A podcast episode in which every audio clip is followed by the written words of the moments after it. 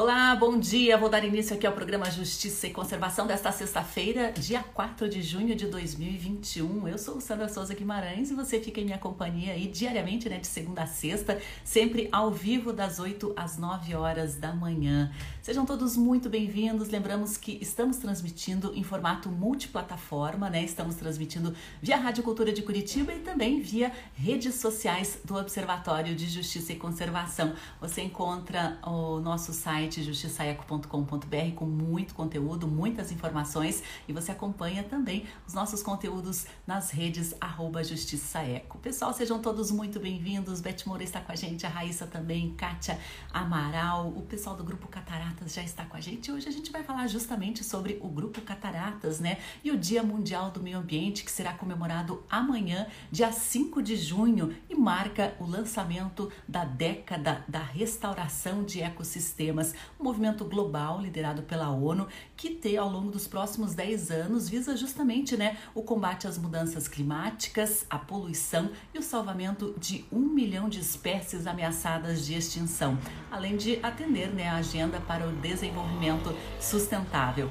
E o Grupo Cataratas é o principal grupo, o principal grupo empresarial de turismo sustentável do nosso país, um dos maiores do mundo, né? E tem promovido é, diversas ações relacionadas ao turismo sustentável, à preservação e à restauração. E amanhã começa uma semana especial, uma semana comemorativa, a Semana do Meio Ambiente, com diversas atividades presenciais e também online. A gente vai trazer as informações a respeito disso aqui para como né, as pessoas podem fazer a parte delas em ações, né, se engajar realmente neste movimento da década da restauração dos ecossistemas. Nós convidamos a todos aí a participar da nossa conversa, né? Se quiserem mandar perguntas, sugestões, comentou, com, é, perguntas, comentários, né? Ou só o bom dia aí. A sua participação é sempre muito bem-vinda. Hoje a gente vai receber aqui a Talita Uzeda, ela que é engenheira ambiental e gerente de sustentabilidade do grupo Cataratas para falar sobre as celebrações e muito mais. Ouvintes da Rádio Cultura, sejam todos muito bem-vindos, já estão conectados com a gente. O Ronaldo também está com a gente, a nutricionista Simon Emarink. Pessoal, sejam todos muito bem-vindos. Eu já vou conectar aqui a Talita para a gente começar a nossa conversa. Ela já está a posto. Cara, aqui estou um pouquinho contra a luz, né? Se tiver ruim aí a imagem, vocês nos avisem, por favor, tá bom? Guardar aqui a nossa conexão. Bom dia, Talita, tudo bem? Bom dia, Sandra, tudo bem? Tudo ótimo e você? Gostei do fundo aí, o Cristo de braços abertos. Você viu? Tô, de restauração. Em ótima companhia. Talita, gostaria que você falasse né, sobre a atuação para a gente começar a nossa conversa do Grupo Cataratas, para quem não conhece, né? Aqui no Paraná, inclusive, as pessoas têm já um conhecimento do trabalho de vocês ao longo das décadas aí envolvendo as cataratas de Iguaçu, mas é muito maior, né? Envolve muito mais pontos turísticos, pontos ligados ao turismo de natureza. Isso. É, o Grupo Cataratas nasceu no Paraná, né? O nosso berço é aí no Paraná a gente já atua desde 1998 no Parque Nacional do Iguaçu. Foi a primeira concessão de um parque nacional no Brasil, né, para iniciativa privada. E é, ali a gente começou a pegar uma experiência em fazer gestão de né, unidades de conservação é, unidas ao turismo. Né? A gente trabalha muito isso como, como missão do grupo, que é usar o turismo como uma ferramenta de sensibilização para a educação e conservação do, do meio ambiente. Então, ali em 1998 surgiu o Grupo Cataratas em Foz do Iguaçu, e começou a se expandir aí para outras regiões. Né? Agora a gente está aqui no Rio também com três operações. É a Paineiras Corcovado, que é a, empresa que faz o transporte de vans e acesso ao Cristo Redentor. O Aquarrio, que é o maior aquário marinho da América Latina, uma baita ferramenta aí de conservação da biodiversidade dos oceanos. E o Bioparque do Rio, que agora em março de 2021 e também é uma plataforma, né, um, um espaço especial onde a gente vai trabalhar conservação e educação é, é, atrelados aí à biodiversidade. Lá em Fernando de Noronha, a gente tem uma operação também dentro do Parque Nacional Marinho, de atendimento ao turista, mas também na mesma pegada de fazer educação e sensibilização.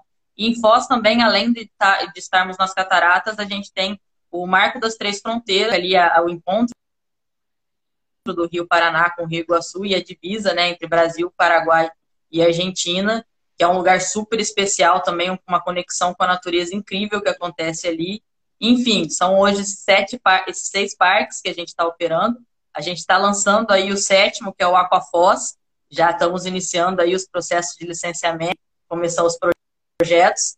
É, e deve durar em 2023 mais uma, né? Mais um aquário e também vai estar focado na, na no aspecto da conservação, é, principalmente voltado às bacias do Rio Iguaçu e do Rio Paraná, lá em Foz do Iguaçu. Então, o que a gente faz é isso, é isso que a gente acredita, né, em usar como uma ferramenta de transformação de fato da realidade que a gente vive hoje aí de perda da biodiversidade. Isso envolve né, muito trabalho, uma equipe gigantesca e muita pesquisa, muito estudo sobre viabilidade também de novos empreendimentos, de adequação de empreendimentos antigos. Né? A gente já recebeu o pessoal aqui do Bioparque do Rio, né, mostrando todo esse processo, essa evolução.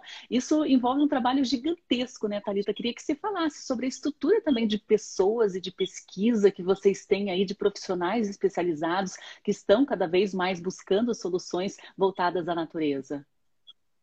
Isso. A gente tem uma equipe gigante, né? O Grupo Cataratas ele é feito é, de pessoas para pessoas, né? A gente tem um, uma equipe muito forte. A gente trabalha muito isso dentro da nossa cultura mesmo. Vocês imaginem que aí mais de, mais de 50% da nossa equipe está voltada a atendimento ao turista, né? Então, não necessariamente são essas pessoas especializadas no tema da conservação. E aí a gente tem nos bastidores toda uma outra equipe de biólogos, veterinários, engenheiros, pessoas que estão ali ligadas diretamente a parceiros, né, para fazer pesquisa, para entender como é que estão acontecendo as coisas e responsáveis de levar isso também para a ponta, porque no fim do dia são essas pessoas do atendimento que fazem a transmissão de todo esse conteúdo para os nossos visitantes, né? Então isso acontece de maneira bastante integrada dentro do grupo, é, através dessa equipe de especialistas, mas muito também através do, do da nosso evento que está lá em contato direto com o visitante.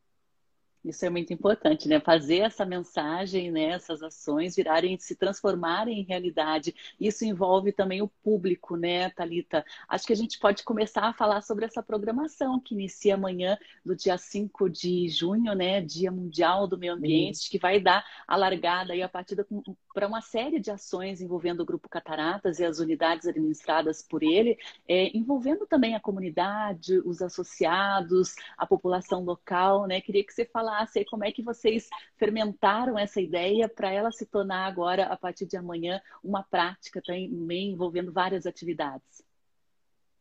É, a gente já é parceiro da ONU nessa programação da Semana do Meio Ambiente desde 2017.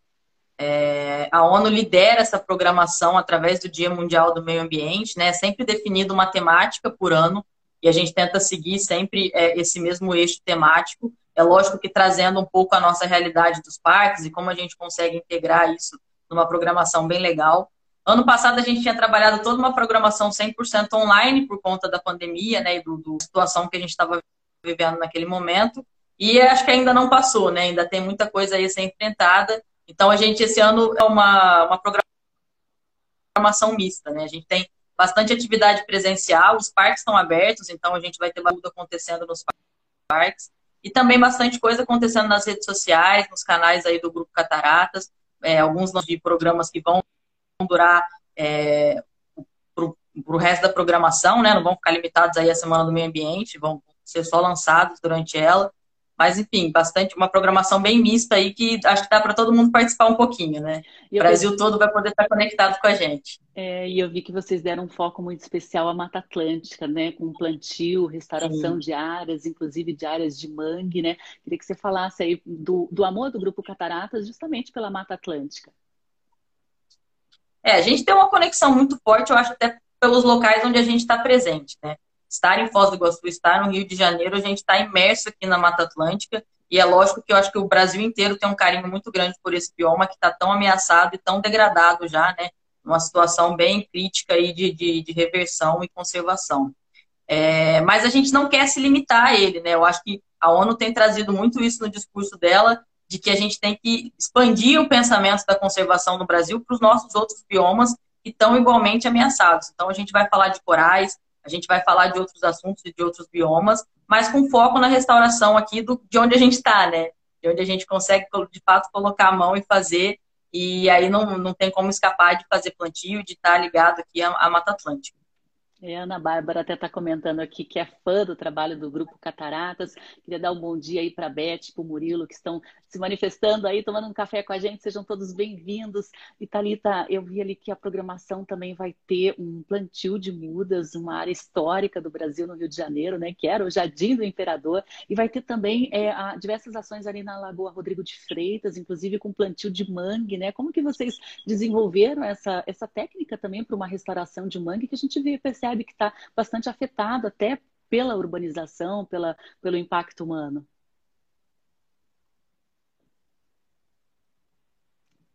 Sandra, deu uma travadinha no teu áudio aqui, não sei se eu entendi não direito. Não tem problema.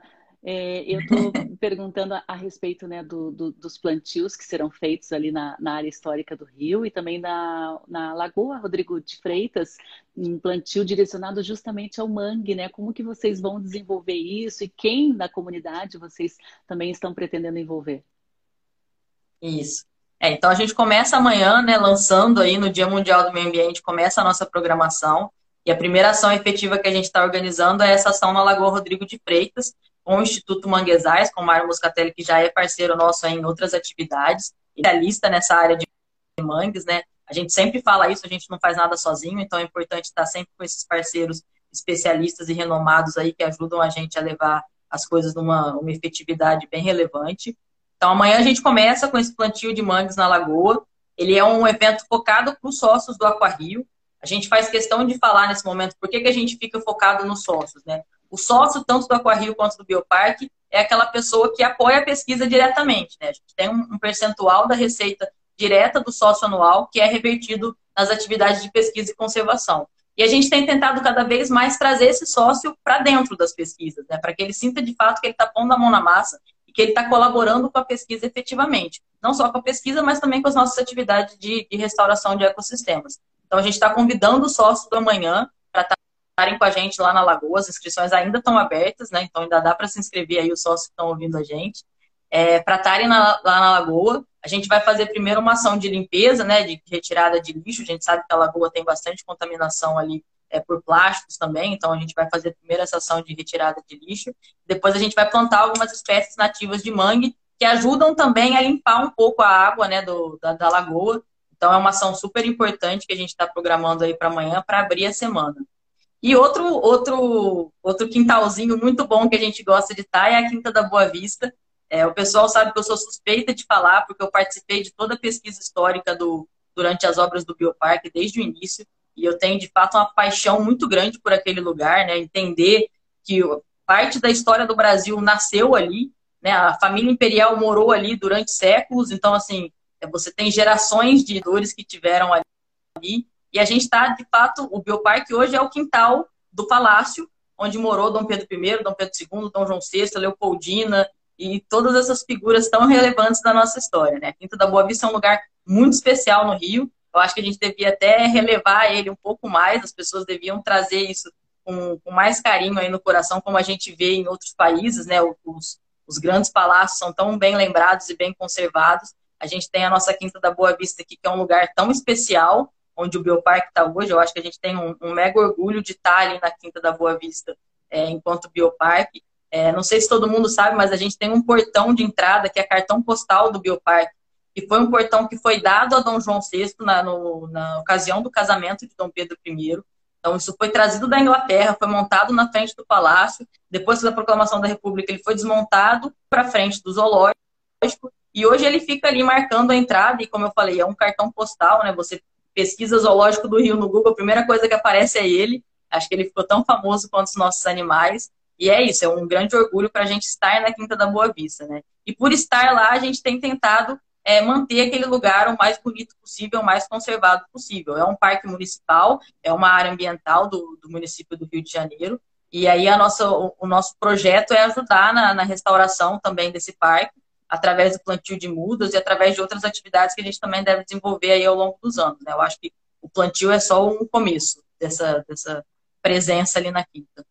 Muito bacana o Biopac, né? O zoológico do Rio de Janeiro foi o primeiro zoológico do Brasil, né? inspirado naqueles modelos europeus de expositores de coleções de animais, né? E hoje tem uma proposta absolutamente diferente, né? De pesquisa científica, de reprodução, de salvaguarda, né? De populações de, animais ameaçados de extinção, além de abrigar uma grande quantidade de animais que foram vítimas de tráfico, né? Que não teriam condições de voltar à natureza, né? Se adaptar novamente à vida livre e o zoológico desenvolve diversas pesquisas, inclusive genéticas, né, para que essas espécies tenham um banco, né, uma salvaguarda para que não desapareçam no futuro, porque daqui 10, 15 anos ninguém sabe muito bem o que vai acontecer com essas espécies tão ameaçadas na natureza, né? Pelo menos aí o Bioparque do Rio tem trabalhado, atuado e o grupo Cataratas tem envolvido, né, Talita? E esse é um ponto muito importante, tem envolvido a comunidade, a população para fazer parte dessa pesquisa, desse trabalho imenso de, de salvaguarda né, de espécies ameaçadas da nossa biodiversidade. Né? Estamos na década da restauração dos ecossistemas. Queria que você falasse sobre, um pouquinho mais sobre o envolvimento das pessoas. Né? Não é apenas comprar um título de sócio que te dá direito ali a entrar, né, a furar uma fila, né, a, a, a ter mais uma frequência maior de visitação com preço mais baixo. Ele está investindo justamente nessa, nesse salvamento de espécies. Isso é muito importante. As pessoas têm aderido, têm compreendido isso também muito bem. Isso.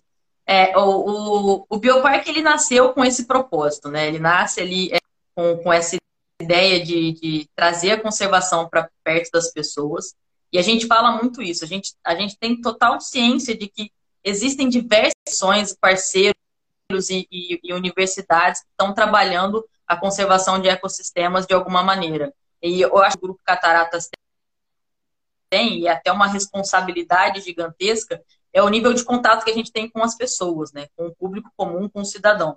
E, e essa responsabilidade desse contato vem justamente da gente conseguir levar esse conteúdo né? e essa, essa relevância da conservação para esse grupo de pessoas. Vocês Imaginem que num ano normal a gente tem acesso a mais de 5 mil pessoas através dos nossos parques. Então, o Grupo Cataratas ele tem esse dever de ser porta-voz dessa mensagem e de levar essa preocupação para esse público tão grande que a gente tem, tem acesso. E aí você falou tudo, né? O, o sócio do Bioparque, não só o sócio, mas cada visitante que está ali, ele está apoiando a conservação de gente, né? Todo, todo, todos os nossos projetos é, que acontecem ali dentro, eles são apoiados através da visitação. É a visitação que viabiliza a gente estar tá apoiando esses projetos de conservação.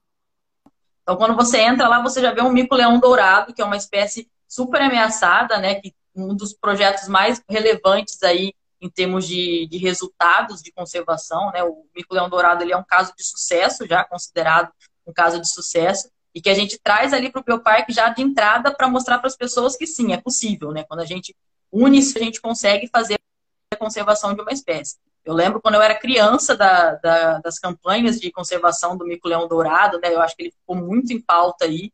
E foi isso, né? Eu acho que isso é um dos mecanismos que a gente conseguiu fazer para salvar essa espécie que hoje está um pouco uma condição um pouco melhor. E aí depois a gente começa todo o circuito mostrando outras espécies que estão igualmente ameaçadas. Logo depois do mico-leão a gente encontra o guará, que é uma ave que está localmente extinta aqui no Rio de Janeiro é, que a gente tinha registro dela, né? Já são mais de 100 anos que não se vê o Guará na Baía de Guanabara, e a gente tem esse projeto de, de voltar o Guará à Bahia, né? Então a gente está tá trabalhando aí de novo, não sozinhos, né? Com pesquisadores, com universidades e outras instituições, mas a gente tem esse anseio de fazer pesquisa e de fazer conservação dessa espécie e de tantas outras que as pessoas vão ver ao longo de todo o circuito do bioparque. Então ele, de fato, deixa de ser aquele modelo antigo de vitrine de exposição. E aí os animais que estão ali, eles estão de fato focados em educar, em sensibilizar as pessoas para aquelas espécies e dos projetos que a gente está conduzindo ali dentro. E os animais têm esse poder, né, de um, gerar uma empatia com as pessoas em projetos, né, de conservação gigantescos. Inclusive tem aí o, o Bioparque está desenvolvendo com, com a onça pintada, também com o guará que você comentou, né? E vai ter o lançamento de um mini documentário da onça, não vai, dentro da programação aí da Semana do Meio Ambiente. Fala um pouquinho sobre isso. Sim, é o documentário da onça pintada. A gente também tem um caso de amor eterno aí com a onça pintada acho que desde Foz do Iguaçu, né, o Parque Nacional do Iguaçu é um dos últimos refúgios de onça pintada no Brasil, onde ela ainda existe é, em ambiente silvestre.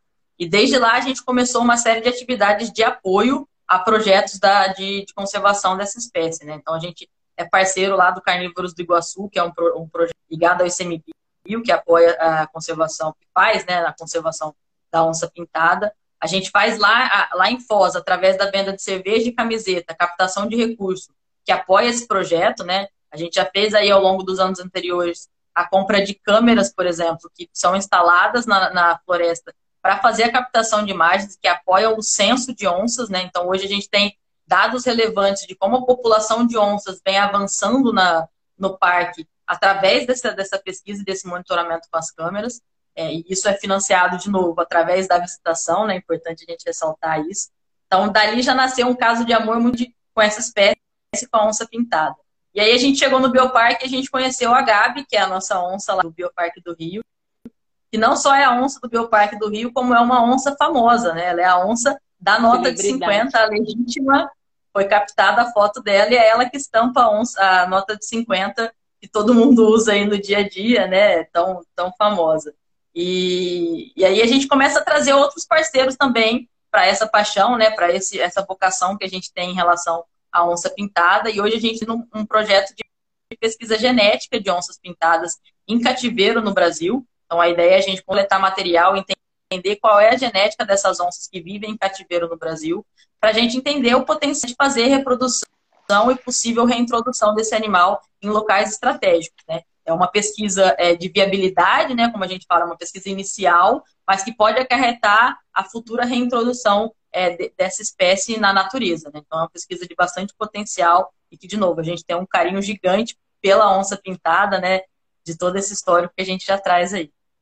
Eu acho incrível, né, que além de envolver os animais aqui do, do, das unidades brasileiras, né, vocês tratam como uma população única no mundo, porque no mundo inteiro há zoológicos e outros centros que abrigam animais da fauna brasileira, né, e isso está sendo conversado, está sendo mapeado, né, como que isso também pode ser usado para conservação, para projetos, né, de mapeamento genético. É incrível mesmo o trabalho de vocês. Inclusive temos alguns comentários aqui, o Felipe, né, o grupo Cataratas tem que receber todo o respeito do mundo por tudo que vem fazendo pela conservação, sendo ela in situ ou ex situ, ou seja, em natureza ou em centros de pesquisa, né? Acho que é isso. A Paola comenta aqui, né? O trabalho de conservação, pesquisa e educação é, ambiental desenvolvido pelo grupo é maravilhoso. Turismo aliado a desenvolvimento sustentável, um exemplo a se seguir. Inclusive, educação ambiental foi um ponto muito importante que a Paola Bianca tocou aí, né? Que é um foco, né? Não adianta se fazer muitos projetos e, e não se educar educar a população para que mude a postura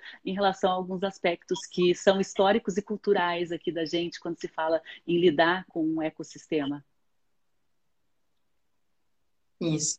É, educação ambiental, é, eu acho que a gente tem um, um, um paradigma aí de entender educação ambiental. As pessoas geralmente entendem educação ambiental como levar escolas em algum lugar, né, no parque, no, no zoológico. A gente faz isso também, eu acho que é uma ferramenta super importante. A gente recebe aí escolas no, tanto no Aquarrio quanto no Bioparque, quanto nos parques nacionais. Mas a gente tenta levar a educação ambiental para um patamar a mais, né? A gente tenta, de fato, como eu falei, ter essa responsabilidade de conscientizar esses 5 milhões de pessoas que têm contato com a gente aí durante um ano e, e fazer dessa, dessa experiência, né? Desse encantamento de chegar nas frentes das, das, das cataratas do Iguaçu, aquele momento que se arrepia, que você sente aquele frio, aquela emoção, das pessoas saberem da, da, importância daquele ecossistema e de como elas podem, de fato, apoiar a conservação é, e apoiar que ele seja mantido ali é, tão bonito quanto ele é e aberto ao público.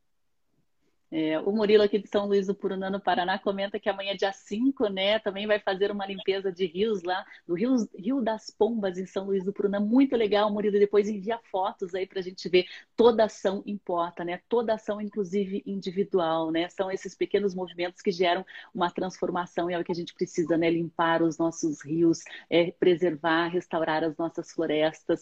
E, inclusive, dia 8, terça-feira, tem é o Dia dos Oceanos, né? Vocês têm uma atividade, você comentou aí por cima na atividade do Aqua Rio, né? Queria que você falasse um pouquinho também sobre essa questão envolvendo a restauração dos oceanos, a década dos oceanos e as atividades desenvolvidas pelo Grupo Cataratas, Talita. É, dia, dia 8 também, Dia dos Oceanos, e o lançamento da década da pesquisa, né, de, conserva, ligada à conservação dos oceanos. e já é uma coisa que o Aquarrio faz há algum tempo. A gente tem vários casos de sucesso ali de reprodução de espécies ameaçadas no Aquarrio. Como eu falei, o Aquarrio já nasceu também com essa vocação de ser uma, um, uma ferramenta de, de conservação. Hoje a gente tem basicamente é, o, o circuito do Aquarrio que o visitante vê e toda uma outra área de bastidores, que é um grande laboratório de pesquisa com, com parceria aí com universidades de renome, a UFRJ, por exemplo, é um parceiro desde o início do Aquarrio, e a gente tem pesquisa de ponta lá dentro, né? Inclusive pesquisas que já foram premiadas. Hoje o Aquarrio apoia aí, junto com a UFRJ, a pesquisa mais promissora em relação à reversão dos branqueamentos de corais. Ela já foi premiada até pela Austrália, né, por conta dos recifes de corais australianos e da preocupação de, de da, da, reversão desse processo, que é tão crítico né, para o ecossistema marinho. É, então, o Aquarrio está muito ligado à questão da pesquisa e dos oceanos. Né? E eu acho que essa década que está vindo aí, é que, de novo, esse link entre pesquisa e os oceanos, tem tudo a ver com a atuação do Aquarrio e com, com essa missão que ele tem de atuar na conservação da, da vida marinha. Sensacional. A Bela Militino comenta, Thalita é maravilhosa, né? Ó, o Murilo aí tá levantando uhum. também a bandeira da Estrada do Colono. Temos aí no nosso, nosso feed, né, no nosso Instagram e no nosso site, diversas informações relacionadas a essa discussão da Estrada do Colono. Agora, Thalita, a gente está num momento aí de pandemia, de distanciamento social, né? O, o as sedes é, gerenciadas pelo Grupo Cataratas no Rio, o Aquarrio, o Biopac, outras é, instituições e unidades, elas estão recebendo com certa cautela e controle, né, os, os visitantes para não haver nenhum problema de aglomeração, mas também vai ter vão ter atividades é, online à distância, né? O que, que a gente pode participar aqui de fora, de outros estados? É, a gente está tá, sim com os parques abertos, com todas as medidas de responsabilidade, inclusive com a, a capacidade de recepção de visitantes limitada e todo um protocolo de segurança para receber as pessoas. A gente entende que é importante as pessoas voltarem a terem conexão com a natureza. Então, gente nesses espaços que são abertos, que tem é, é, circulação de ar, né? E é importante que as pessoas voltem de fato a ter esse contato, que a gente sabe que é tão importante que a gente sentiu tanto falta no ano passado de estar ligado à, à natureza. E aí a gente como eu falei lá no começo, né? A gente investiu muito em fazer uma programação mista para poder dar acesso também às pessoas que ainda estão em casa, que ainda não, estão conseguindo ir aos parques, mas, mas, também ao resto do país, que às vezes não consegue estar presente nos nossos parques e que vai ter acesso a esse nosso conteúdo de alguma forma através da, das redes sociais. Então a gente vai ter alguns lançamentos de vídeos importantes, vídeos educativos né, e temáticos aí é, em relação à década da restauração. Logo no dia 5 a gente lança um primeiro vídeo, que é um vídeo institucional sobre a década da restauração, que é, é bastante importante. A gente tem uma equipe aqui perita em fazer material audiovisual, eles mandam muito bem. E eu acho que esses vídeos eles ajudam a sensibilizar as pessoas e a disseminar, né? Aquela velha coisa que você vê o vídeo e você quer logo compartilhar com alguém porque você sente aquela emoção que ele desperta em você. Então, eu acho que esses lançamentos vão ser bastante relevantes. A gente tem alguns vídeos institucionais aí que vão ajudar a levar esses conceitos à frente. E a gente vai ter algumas lives também que vão ter foco em, em discutir um pouco é, as pesquisas que a gente está apoiando, a conservação da biodiversidade, e a gente vai convidar esses parceiros, que eu falei, essas instituições aí, universidades e outras instituições, para estarem conversando um pouquinho com a gente ali ao vivo, né, com as pessoas envolvidas, é, sobre como a gente está fazendo as pesquisas, quais são os objetivos, quais são os resultados esperados. Então, é um pouco da gente democratizar esse conteúdo da pesquisa científica para que as pessoas tenham acesso também e saibam como elas podem ajudar e fazer parte. É, isso informar também, né? Vocês vão estar com especialistas, especialistas, pessoas que se envolveram desde o início nesses projetos de conservação e restauração, né? Muito interessante. E, e para quem quiser assistir, é bom ficar atento ali, seguir já o canal do YouTube do Grupo Cataratas, que acho que a transmissão é dessas lives, dessas, dessas programações online, vão ser pelo canal do YouTube mesmo, né, Thalita? Isso, tudo pelo canal do YouTube do Grupo Cataratas. É bom todo mundo ficar bem atento aí, que a programação vai estar bem bacana. É, e eu quero saber de você um pouquinho, né? Você é engenheiro ambiental, gerente de sustentabilidade do grupo, está à frente aí de diversos projetos, né? Sabe como ninguém a importância do que vocês vêm desenvolvendo ao longo desses últimos anos. Mas conta um pouquinho da sua trajetória, da sua história, o que, que te chamou a trabalhar com sustentabilidade, Talita? Bom, eu sou, sou paulista, nascida em Campinas, é, de uma família grande. Eu tenho quatro irmãos, então cresci numa família muito grande. É, e a gente costumava visitar os meus, meus avós no Rio e em Minas, né? E, e eram longas viagens de, de carro, às vezes 10, 12 horas dentro do carro, com o carro lotado ali, né? Todos os irmãos e meus pais fazendo os passeios. E os meus pais sempre tiveram esse costume de voltar o nosso olho à paisagem, né? A gente ia, de, às vezes, de, de, de uma paisagem de planícies, né? De, de grandes culturas de agricultura, e aí a gente subia uma serra, uma cachoeira, e de repente começava a ver outros ambientes naturais, e passava pelo mar, pelo Rio de Janeiro, né? E eu acho que isso começou a me despertar um carinho muito grande por estar na natureza. É, e, e, ao mesmo tempo de entender que alguns lugares também que a gente passava estavam sofrendo muito pela ação humana. Então, quando eu comecei a estudar já mais no colegial e comecei a ter acesso a, a conteúdos, né, eu também comecei a me aproximar mais ali às ciências da biologia, da, da, da física, né, da química, e entender mais como esses processos funcionavam. E aí eu cheguei na hora de escolher meu, meu curso de, de universidade e prestei três cursos de engenharia ambiental, prestei também engenharia química e outras, mas eu acho que a engenharia ambiental já estava falando alto ali para mim. E aí eu tive uma grande felicidade, que foi ser admitida na Universidade Tecnológica Federal do Paraná, né, que é o antigo Cefet Paraná. Então fui estudar em Londrina, aí foi meu primeiro contato com o Paraná, daí vem um carinho muito grande que eu tenho por esse estado também. Fazendo faculdade lá na UTFPR, é, e me formei. E logo que eu me formei, um pouco antes de eu me formar até, eu tive contato com um, um diretor de uma empresa lá do, do, interior de São Paulo, onde eu trabalhava, não fazia re-refino de óleo lubrificante, também já era um tema super legal aí de, de economia reversa, né, de, de, logística reversa de resíduos. E eu trabalhei com ele ali para fazer o meu estágio no final do, do curso. Voltei para Londrina para concluir o meu curso. Logo que eu concluí, até antes de eu colar grau, ele me mandou uma mensagem falou: Olha, eu estou trabalhando num projeto aqui no Rio de Janeiro é, de turismo rentável. É, você não quer vir trabalhar comigo? E aí eu fiquei naquela, eu, menina do interior, não tinha muita coisa de morar em cidade grande. Falei, cara, vambora, né? Eu tenho família aqui no Rio, a família do meu pai é do Rio. E aí vim para morar com a minha avó e comecei a trabalhar no Grupo Cataratas, né? E aí, isso foi há sete anos atrás já. É, eu entrei como trainee na empresa. É uma, uma jornada aí bastante enriquecedora que eu tenho trilhado dentro do Grupo Cataratas. Mas aí eu comecei a ter contato com todo esse propósito e ajudar também a criar essa cultura é, é, de levar a conservação através do turismo para esse público. E me apaixonei, né? Eu acho que hoje eu tenho um caso de fato de amor pela empresa e pelo que a gente faz. Eu acredito muito nesse potencial que a gente tem de, de gerar transformação através do encantamento, né? A gente tem um dos nossos valores é despertar sorrisos para provocar mudanças. Eu acho que é isso que a gente faz todo dia dentro do grupo. E eu, pessoalmente, tenho um carinho muito grande por esse valor específico do que a gente faz, né?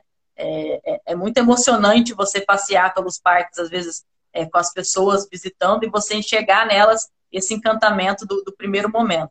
Então, são coisas que não morrem. É, eu falo que até hoje eu vou para Foz e quando eu chego na, na frente das cataratas, me tira o fôlego igual, é uma visão assim incrível e linda. E é a mesma coisa quando a gente visita os outros parques, né? O, o, o Aquarrio, por exemplo, você chega no primeiro visor do grande tanque oceânico, é como se você estivesse mergulhando no oceano, né? É uma visão incrível que, do mesmo jeito, tira o fôlego e te deixa ali é, extasiado de, de entender a imensidão daquilo e a, e, e a relevância daquele ecossistema. E eu brinco muito isso. Eu acho que cada um dos nossos parques eles têm um cantinho especial, um lugar onde você vai ficar assim maravilhado. E aí é através dessa sensação, né, desse encantamento que a gente gera ali naquele momento, que a gente quer que as pessoas se despertem para esse chamado, né, que a gente está fazendo, de que a gente precisa mudar. É, a, a, a realidade mudou bastante ao longo dos anos. A gente acho que trabalhou muito tempo tentando é, é, é, enxugar gelo ali, né, diminuir um pouco o impacto ambiental das atividades que a gente faz aí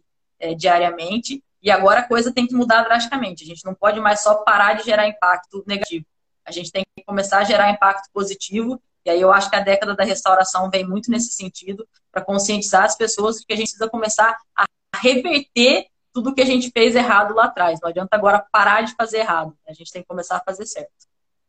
É, e é muito importante porque vocês, como Grupo Cataratas, impactam. Você comentou um número uh, absurdo de 5 milhões de pessoas ao ano, né, Thalita? Imagine se vocês conseguirem né, despertar essa semente nessas 5 milhões, o efeito fermento que isso pode ter em todo o Brasil, né? É uma responsabilidade e é um grande mérito, que inclusive rendeu premiações para vocês do grupo.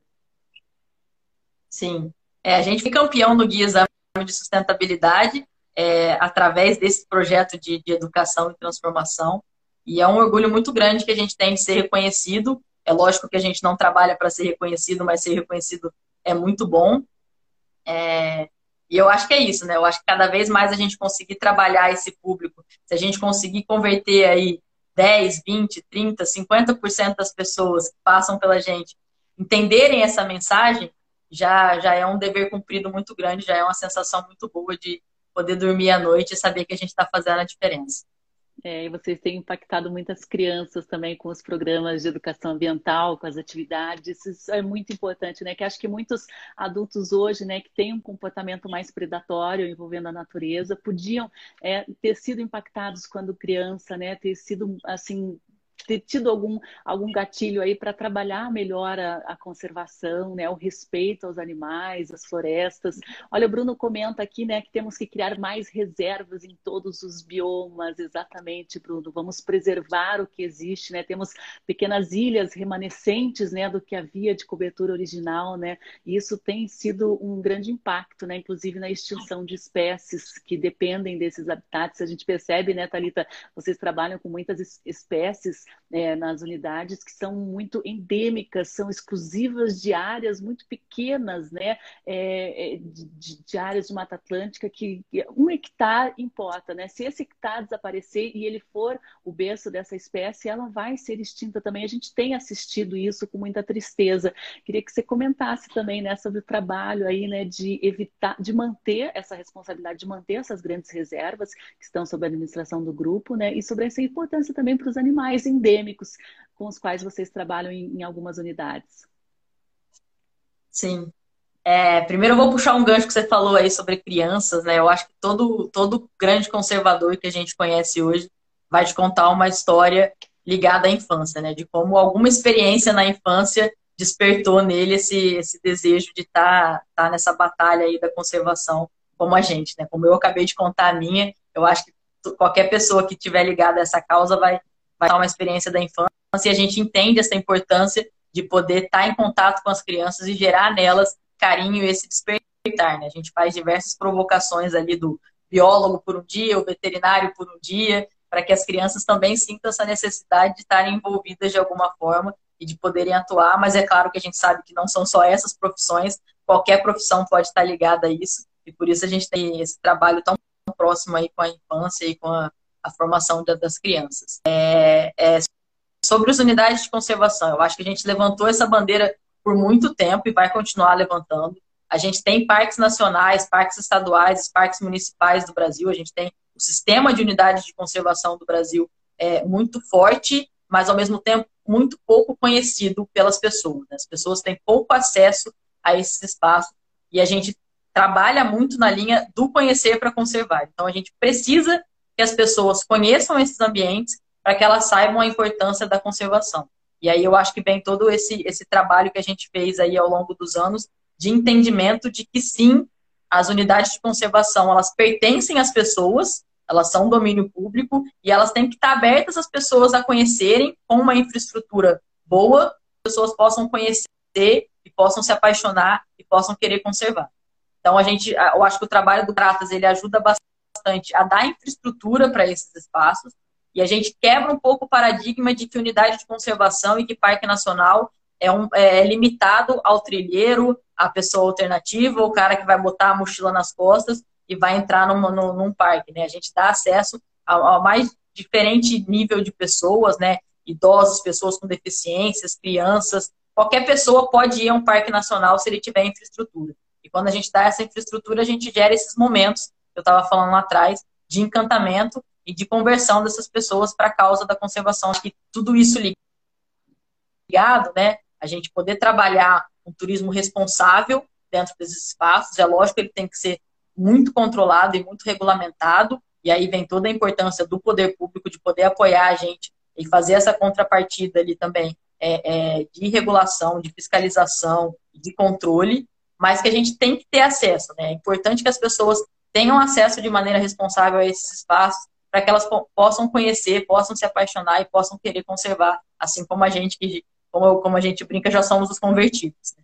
É, é, e, e, o Grupo Cataratas trabalha muito né, com esse projeto de reconexão das pessoas com a natureza, mais do que nunca, isso é importante. Ó, o Júlio César comenta aqui, parabéns a Thalita, fala muito bem, se expressa com sabedoria. Olha, queria agradecer o Leonel do Viveiro Porto Amazonas, que inclusive trabalha né, com o plantio de, de mudas nativas e outras também. Leonel comprou um selinho aqui da nossa transmissão. Leonel, muito obrigada. O Instagram agora está permitindo, Thalita, a gente monetizar as nossas lives, né, para a gente conseguir realmente produzir mais conteúdos e cada vez com mais qualidade.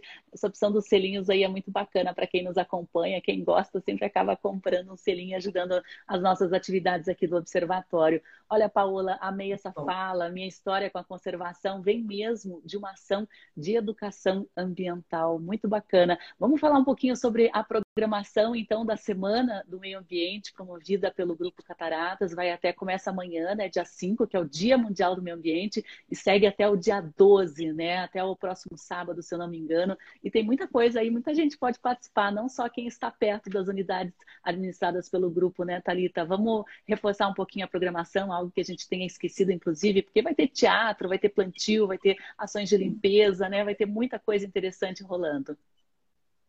Vamos lá. Então amanhã a gente lá na Lagoa, mas também já tem o lançamento online do vídeo da década da restauração. E ó, tô, vou deixar a dica aqui, vale a pena. O vídeo tá muito bonito. Eu chorei quando eu ouvi o áudio, chorei quando eu li o roteiro, fiquei emocionadíssima, tá muito bonito o vídeo. Vale a pena ficar ligado aí para vocês conferirem.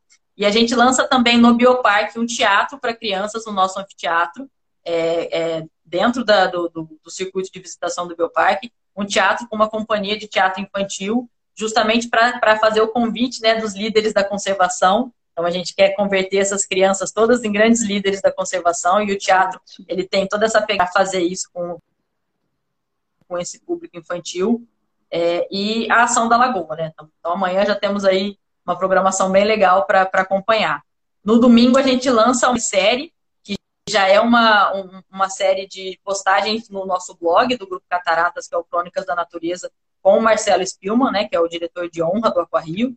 É, a gente lança uma websérie agora com esse conteúdo paralelo aí dessas crônicas do Marcelo, com o nosso biólogo-chefe, engenheiro de biologia lá do Aquarrio, que é o Rafael Franco, uma pessoa incrível de conhecer também. Eu tenho certeza que todo mundo vai adorar ouvir o Rafa falar.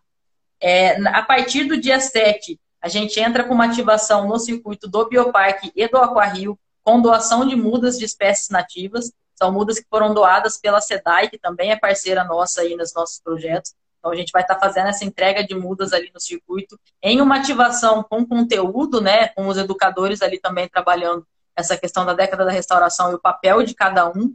Então, a gente faz essa doação de muda simbólica, é, um, é, uma, é uma, um, um, compromisso que as pessoas vão assumir ali com aquela muda, mas que deve se multiplicar também em outras ações que a gente vai estar conversando ali com as pessoas. A gente lança também alguns vídeos sobre os nossos projetos de conservação. Então, a gente vai ter é, é, lives e, e vídeos falando aí dos projetos de conservação que a gente está conduzindo, né? algumas com os nossos parceiros, como eu falei, as lives a gente vai estar trazendo os pesquisadores que trabalham com a gente para traduzir a pesquisa científica numa linguagem um pouco mais didática. Então, terça e quarta a gente tem lives aí, fiquem atentos às, às redes sociais. Na quinta-feira a gente lança o mini, o mini documentário da onça pintada. Como a gente falou aí, é a nossa espécie, talvez uma das que a gente tem o maior carinho aí é a onça pintada. Esse documentário ele tem uma série de depoimentos de pesquisa pesquisadores e de pessoas que trabalham pela conservação da onça pintada e fizeram parte de um evento em 2019, ali, o Dia da Onça, né?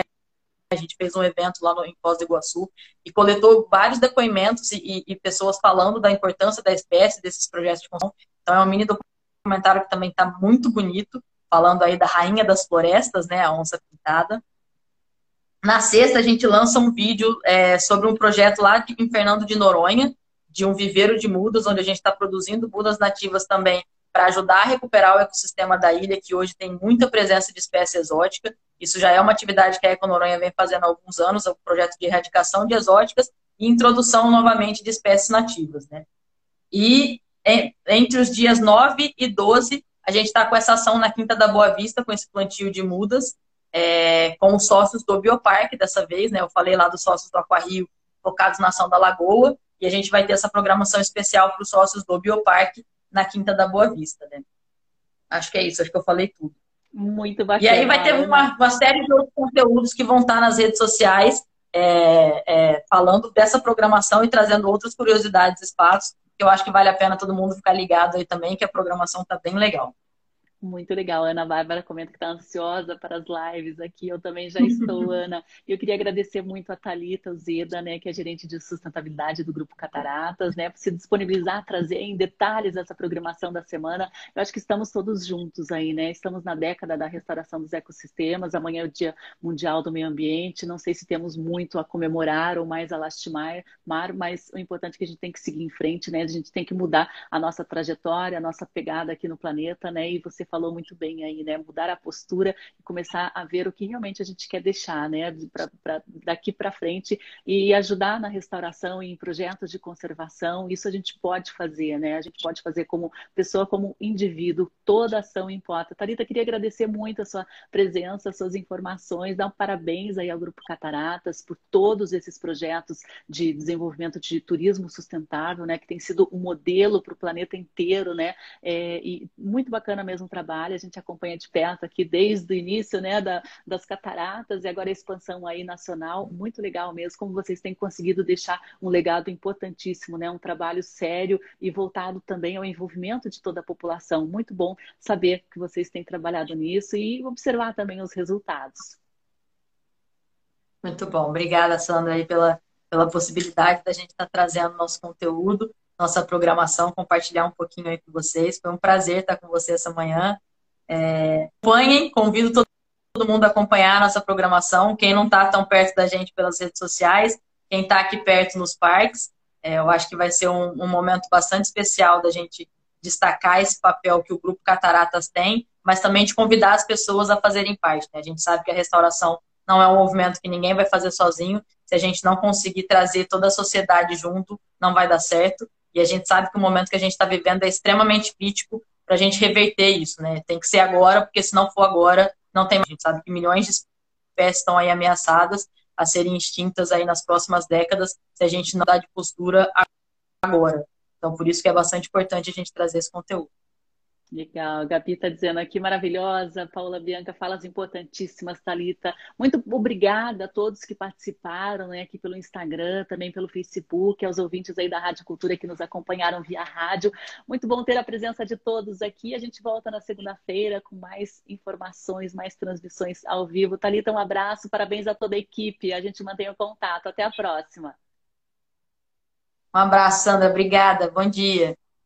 Um bom dia a todos. E deixando o um recado aqui para quem ainda não conhece o Observatório, né? Nós estamos aí no site justiçaeco.com.br. Nossas redes eh, podem ser encontradas como arroba justiçaeco e tem muito conteúdo também aqui relacionado à justiça, meio ambiente, cidadania, inclusive ações que você pode e deve participar como cidadão. Então acesse aí as nossas redes e, e saiba que o Observatório é uma organização colaborativa, né? Nós somos apartidários, é, não temos vínculos com partidos políticos, né? somos, na verdade, uma, uma associação, uma organização colaborativa formada por diversos profissionais, temos conservacionistas, advogados, jornalistas, pessoal de diversas instituições públicas e privadas que nos ajudam aí, né, a fiscalizar as ações né, do poder público relacionadas à proteção do nosso patrimônio natural. Lutamos muito pela legalidade, contra a corrupção nessas ações e também divulgamos muitos conteúdos jornalísticos, educacionais, entre eles aqui as, o nosso programa Justiça e Conservação. Então, acompanha que sempre tem conteúdo muito interessante para vocês. Um abraço, Thalita, um abraço a todos, até a próxima. Tchau, tchau. Tchau, tchau, gente.